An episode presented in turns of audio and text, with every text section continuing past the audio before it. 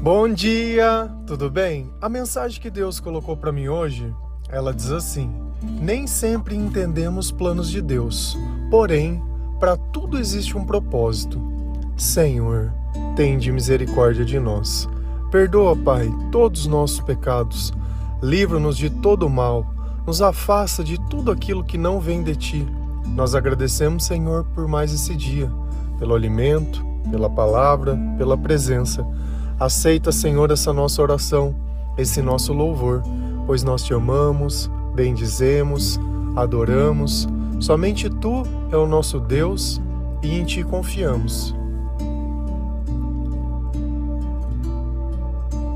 Nem sempre nós entendemos o agir de Deus. Talvez para certas coisas é meio que unanimidade a gente crê que Deus deveria fazer exatamente aquilo que nós pensamos. Porque quem se alegra quando uma pessoa morre? Quando uma pessoa nos deixa por causa de alguma doença? Na verdade, o que nós mais queríamos é que essa pessoa ela fosse curada. E como que a gente pode continuar depois disso a ter uma relação com Deus quando parece que ele fez uma crueldade? E de tantas vezes que nós nos reunimos, de tantas as vezes que nós oramos, do tanto que nós pedimos e de quantas coisas nós oferecemos. Olha, Senhor, se o Senhor fizer o que eu quero dessa vez, eu vou virar uma boa pessoa. Dessa vez eu vou cumprir tudo que eu já prometi antes. E dessa e a gente continua nessa conversa sempre se baseando nos nossos interesses e acreditando que se Deus não fizer o bem que a gente espera, ele é ruim ou de alguma forma está punindo alguém. Mas a verdade, ela é uma só. Dessa vida, a única certeza que nós temos é que todos nós vamos morrer.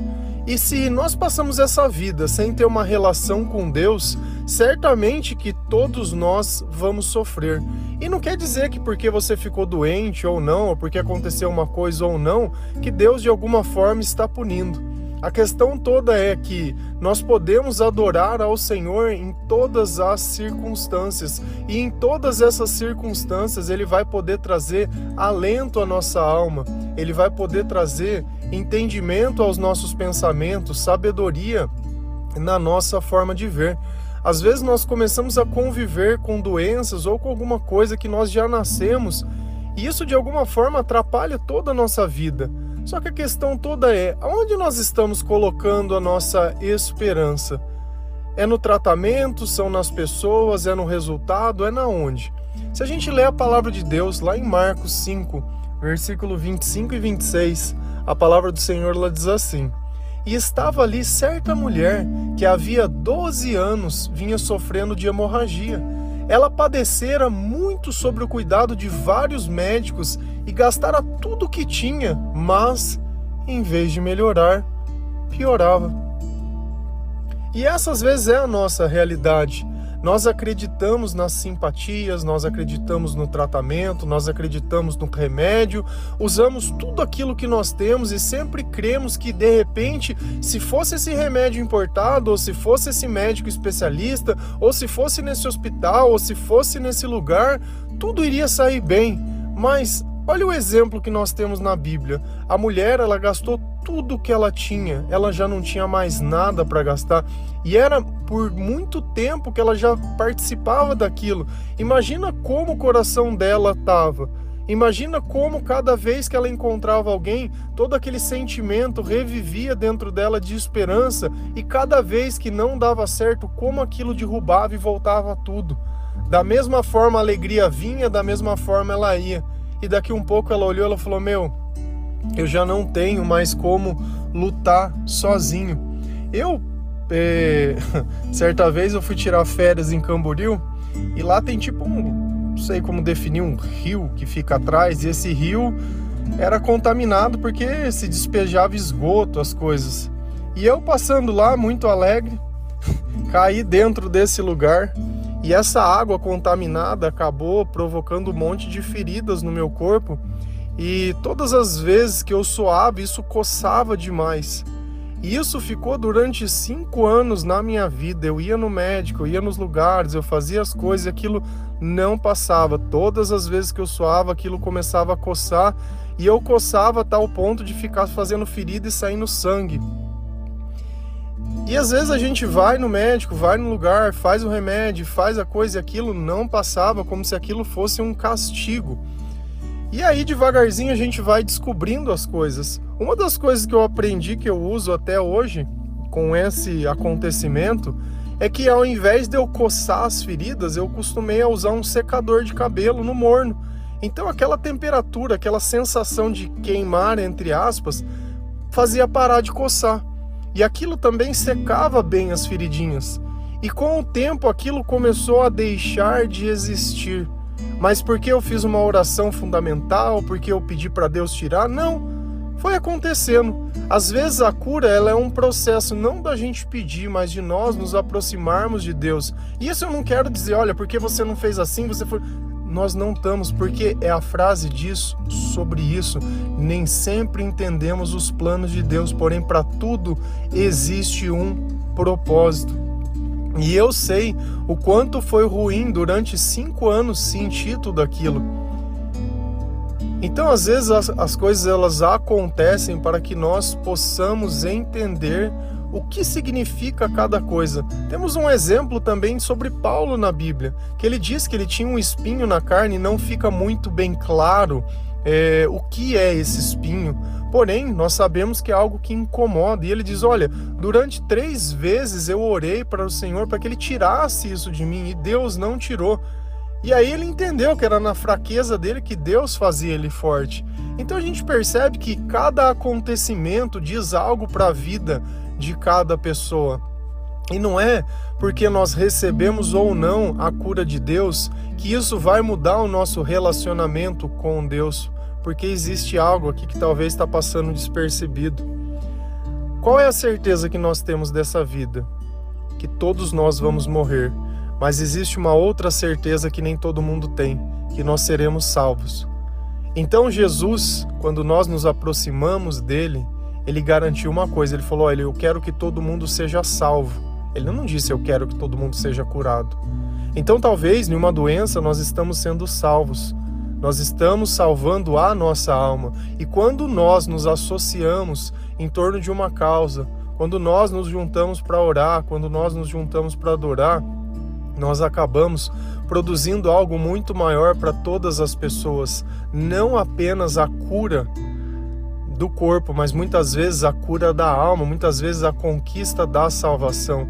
Se a gente olha a vida de Jesus, a crucificação e todo o sofrimento que ele passou, Poxa, seria muito melhor se ele não tivesse passado nada daquilo, mas se não fosse aquilo, quantas pessoas teriam para parar, para olhar o que Jesus tinha feito? Se não fosse aquela vida, quantas pessoas não teriam orado e tido a oportunidade de se salvar? Então Deus ele fala que às vezes um vai ser sacrificado para que outros possam se salvar, para que outros possam encontrar o caminho, para que muitas vezes o nosso coração possa entrar dentro do lugar certo, porque às vezes fica soberba dentro de nós. Às vezes fica arrogância, às vezes nós queremos dizer o que Deus tem que fazer, independente dos planos e da vontade dele. Vivemos como se nós não soubéssemos que para nós o mais importante não é essa vida, é a eternidade, é o reino de Deus, é o arrependimento, é a comunhão. Então, ainda que muitas vezes nós percamos alguém, mas se essa pessoa partiu cheia de Jesus Cristo, isso não é um adeus, é um até logo logo nos encontraremos no reino do Senhor para uma vida que não vai ter mais dor, para uma vida que não vai ter sofrimento, para uma vida que não vai ter nada. Porque às vezes nós vivemos curados, vivemos e passamos a nossa vida inteira. Só que através da nossa história, nenhuma pessoa se arrepende, nenhuma pessoa encontra a salvação em Jesus Cristo. Então, às vezes, o que é o melhor? Ter a nossa vida interrompida como a vida de Jesus teve. Porém, saber que esse ato dele salvou a muitos, levou a muitos a orar, levou a muitos a buscar o Senhor, a entender o valor da própria vida, porque muitos vivem como se não tivessem vida e muitos estão morrendo querendo viver. E às vezes a gente não entende o valor de cada dia. Às vezes você está com a tua saúde plena, você tem tudo, não tem nenhum tipo de dor, não tem nada, e só vive atrás de pensamento de morte, só vive atrás de coisa que não presta, só vive atrás de procurar sentir prazer. A gente começa a perceber quando Deus está longe de nós, quando nós cada vez temos que complementar o remédio que nós tomamos. O primeiro remédio muitas vezes é a bebida, o remédio depois vem o cigarro, depois o outro remédio é a droga, e mais um remédio para poder dormir, e um remédio para poder acordar, e um remédio e o tempo todo. Substitui a relação com Deus por remédios. O remédio ele serve sim para curar, mas quando for da vontade de Deus, porque tem gente que faz o mesmo tratamento e não adianta, e tem gente que não faz tratamento nenhum. E às vezes a gente acha que Deus não quer fazer um milagre. Mas Deus ele usa o milagre como ferramenta, e ele é uma ferramenta onde Deus possa ser louvado. Não para que a pessoa tenha vida, para que ela possa viver do jeito que ela quer, mas para que Deus possa ser louvado. E é justamente assim que nós temos que entender. Deus ele vai intervir quando? Quando o homem já não pode mais. Mas a questão é que se eu tenho a percepção que o homem já não pode mais, é sinal que Deus podia menos. E de novo, isso não quer dizer que Deus está punindo ou não, porque nós vamos entender as coisas através do tempo. Então, ao invés de chorar porque uma pessoa não está mais ou porque algo aconteceu, aprendamos a agradecer que essa pessoa pôde estar conosco. Vamos mudar um pouco a perspectiva? Quantas mães elas não gostariam de ter um filho? E muitas vezes elas não conseguem. Quantas vezes um feto ele é abortado? Quantas vezes as coisas não saem como nós imaginamos? E isso continua acontecendo. Agora, se Deus pudesse fazer uma proposta para qualquer uma dessa mãe e falasse: olha, a sua filha vai vir, mas ela não vai viver como todas as outras pessoas. Ela vai passar apenas um tempo. Só que na história dela, as pessoas vão se mobilizar em torno da causa dela as pessoas vão orar porque ela realmente é um milagre. Você aceita ter esse filho desse jeito ou você prefere não ter? Eu duvido que alguma mãe aceitaria deixar de poder pegar pelo menos uma vez essa criança no braço. E ainda que durante essa história a gente sabe como ela iria terminar, ela não iria agradecer a Deus pela oportunidade e é assim que nós temos que olhar a vida, não pelo que a pessoa deixou de viver, mas pelo que ela viveu, não porque ela deixou de fazer, mas pelo que ela fez. E é assim que nós percebemos o cuidado de Deus e as coisas que são de Deus. Só que essa história da mulher com a hemorragia, ela já não tinha mais esperança, ela já não tinha mais recurso, ela já não tinha mais nada. Aí ela se agarrou à única oportunidade que ela tinha.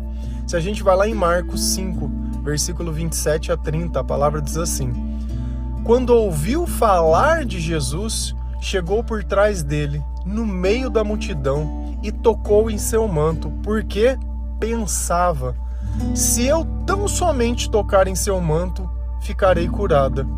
Imediatamente cessou sua hemorragia e ela sentiu em seu corpo que estava livre do seu sofrimento.